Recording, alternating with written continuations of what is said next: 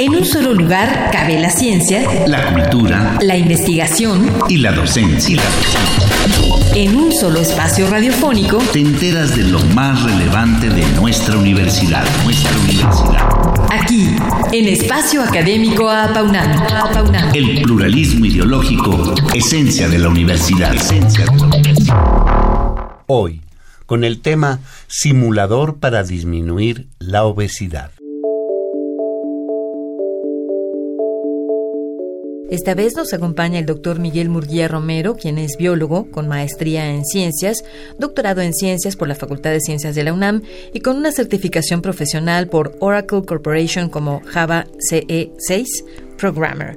Oracle Corporation. Ha impartido numerosos cursos de licenciatura y posgrado en la UNAM y en la Fundación Arturo Rosenblum. Cuenta con más de 50 publicaciones científicas y de difusión sobre computación, biodiversidad y biomedicina y tuvo el primer lugar en la categoría Investigación Aplicada 2016 del Premio en Investigación en Nutrición otorgado por el Instituto Nacional de Ciencias Médicas y Nutrición Salvador Subirán.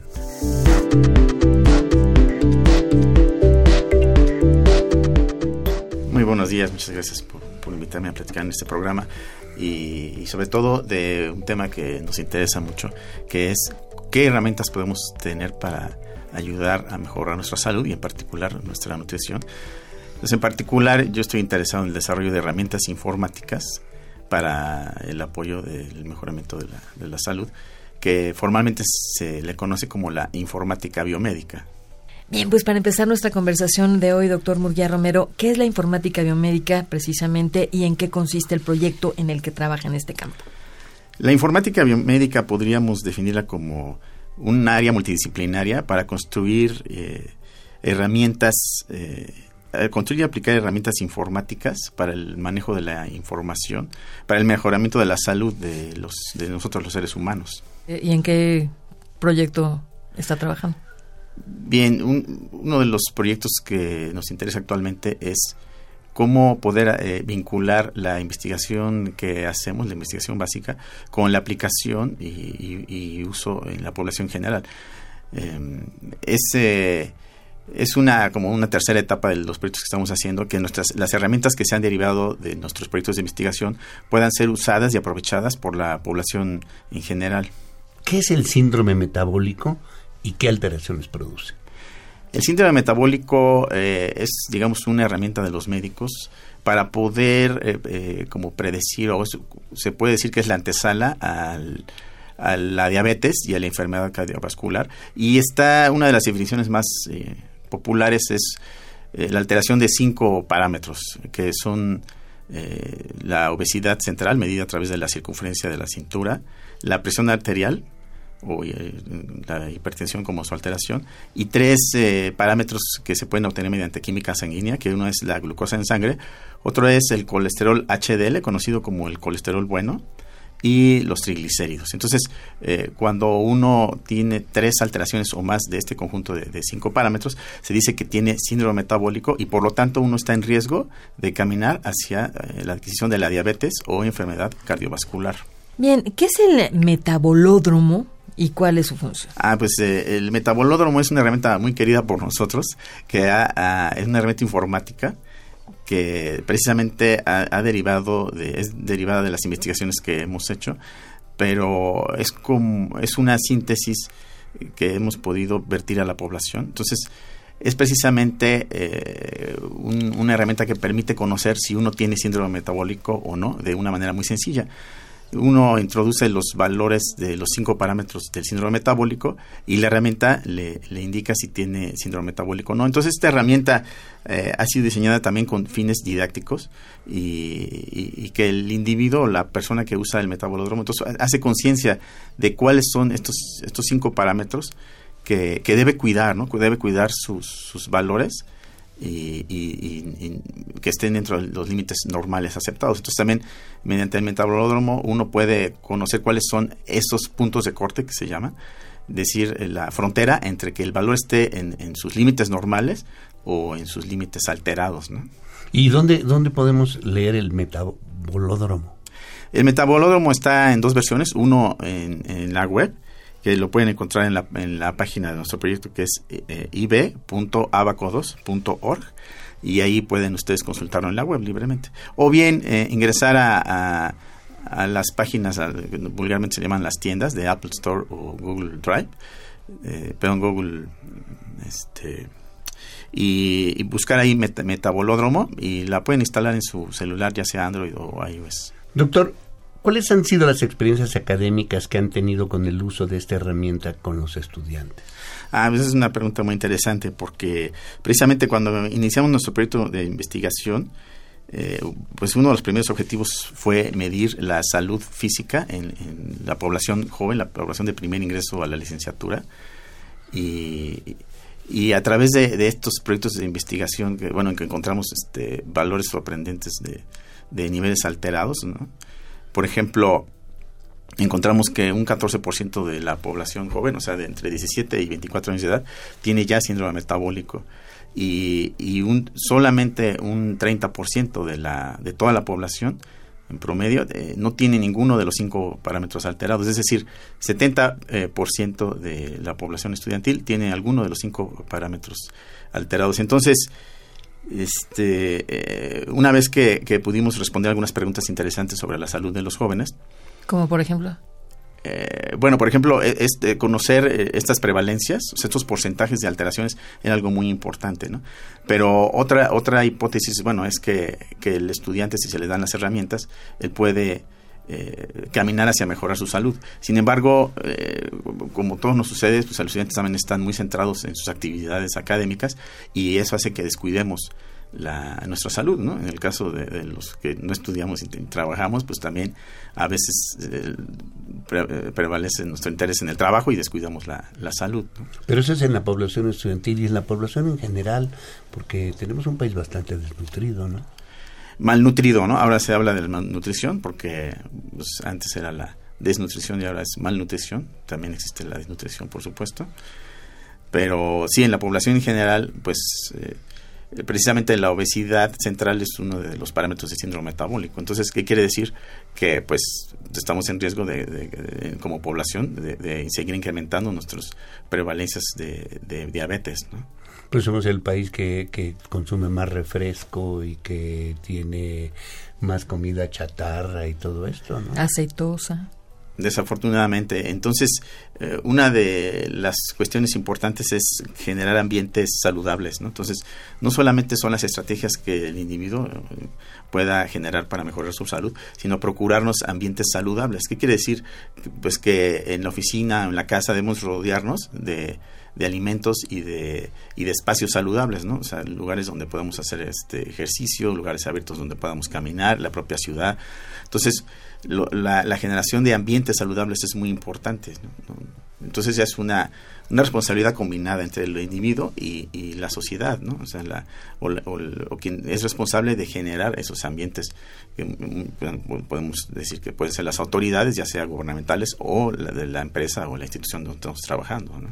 Y bueno, precisamente por ello, además de su utilidad académica, ¿qué se espera en sí del metabolódromo en el ejercicio profesional?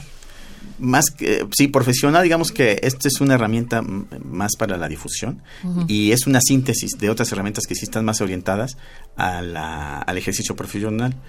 Digamos, estas otras herramientas son más precisas, en donde se pueden hacer un resumen de todos los parámetros este, de valores antropométricos, eh, la, la alimentación y, hemos generado un sistema en donde a través de cuestionarios la, persona uno registra su información de manera precisa y esto puede servir para dos cosas. Uno, que el propio individuo pueda obtener un reporte automatizado y, con, sugerencias de, de, cómo corregir las eh, cuestiones eh, de alteraciones que haya detectado, pero la otra es también registrar la información para nuestros proyectos de investigación. Entonces, eh, realmente el metabolódromo es ya una derivación de herramientas eh, que hemos generado para nuestras investigaciones. ¿Y no es un poco delicado que uno tome esas decisiones sin tener una asesoría médica?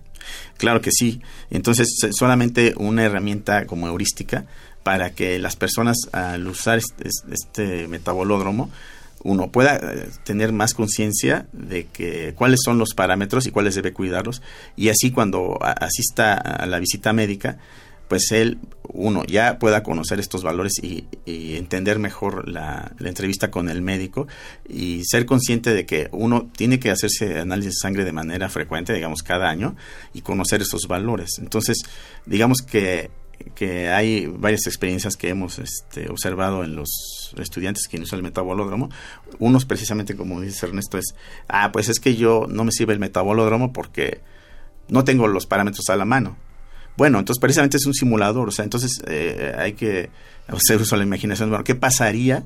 O sea, ¿qué pasaría si yo tengo ahora este valor, este parámetro, si sube mi, circunferencia de cintura, si, o si el colesterol, si, el colesterol bueno lo elevo, ¿no? Entonces eh, puede averiguar cómo se comportan estos parámetros en un simulador. Un segundo paso es que el individuo tome la acción de realmente conocer, conocer cuáles son los, los valores reales en su en el momento actual, ¿no? Y, dar un seguimiento también es importante, pero definitivamente siempre tiene que estar esto supervisado por un médico, ¿no? Entonces es una herramienta de apoyo, ¿no? Les propongan. ¿no? Y pero eso iba yo, ¿no? Como la campaña de, las, de leer las etiquetas. Yo creo que habrá poca población que lea las etiquetas y a partir de lo que lea de las etiquetas de los productos, si tienen altos niveles de grasa o de glucosa o qué sé yo, eh, se decida comprar o no. En este sentido, no solamente para hacer conciencia, sino para que de la conciencia la población pase a acciones que favorezcan su salud, ¿cuál será el futuro de esta investigación? Bien, digamos que estamos como en una tercera etapa de nuestras investigaciones. La, primera fue conocer eh, los, niveles de prevalencias del síndrome metabólico y sus componentes. La segunda fue la generación de herramientas informáticas para nuestras investigaciones. Y bueno, en la tercera estamos tratando de hacer la, vinculación de nuestras investigaciones para eh, el beneficio de la población en general. Entonces, ese es un reto muy grande porque eh, cómo, hacer llegar a la población los conceptos o los resultados que hemos encontrado eh, de manera simple y sin perder la precisión, sin perder la veracidad, ¿no? Porque uno puede pues, hacer una cápsula con una caricatura, pero eso qué le va a significar al individuo y, si lo estamos comunicando de una manera correcta. Entonces, ese eh, hacer un resumen, una síntesis de, lo que hemos encontrado para que la población se beneficie en este caso es mejorar su salud, pues es todo un reto, ¿no? Entonces creemos que ahora con el uso del celular y la web y el internet es una, una herramienta que podemos usar en beneficio de mejorar precisamente la comunicación. Se habla de las tecnologías de la información y la comunicación. Entonces, ¿cómo vamos a comunicar de mejor manera para que haya un cambio en beneficio de la población? Entonces, como conclusión, eh, yo diría que, uno, las herramientas, la informática eh, es, una herramienta que podemos utilizar para el beneficio de, nuestra salud, siempre y cuando se, hagan de una manera con metodologías eh, formales y, este, y con esa intención. Entonces, la, el reto muy grande es cómo comunicar eh, los resultados científicos a la población en general y yo creo que la, la informática biomédica es precisamente eh, es la manera de, lograrlo. Bien, pues el tiempo de este programa se ha terminado, doctor Miguel Murguía Romero, pero lo esperamos la próxima semana para seguir hablando acerca de una propuesta para tratar de abatir uno de los problemas de salud pública más importantes como es la obesidad. Por lo pronto, gracias por haber estado con nosotros. Muchas gracias, doctor. Gracias a ustedes, nuestra Isabel.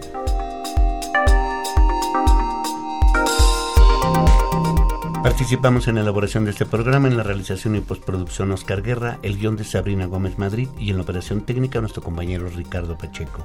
Coordinación de la serie, licenciado Francisco Guerrero Langarica. A nombre de todo el equipo de trabajo nos despedimos de ustedes al micrófono Ernesto Medina y quien les habla Sabrina Gómez Madrid, quienes agradecemos su atención y los invitamos a participar en este espacio a través de nuestro correo electrónico en el que con gusto atenderemos sus sugerencias y opiniones. Este es apaunama.gmail.com. Los esperamos el próximo martes a las 10 de la mañana, aquí en Radio UNAM, Experiencia Sonora. En un solo lugar cabe la ciencia, la cultura, la investigación y la docencia. Y la docencia. En un solo espacio radiofónico te enteras de lo más relevante de nuestra universidad, nuestra universidad. Aquí, en Espacio Académico Apaunam. El pluralismo ideológico, esencia de la universidad. Esencia de la universidad.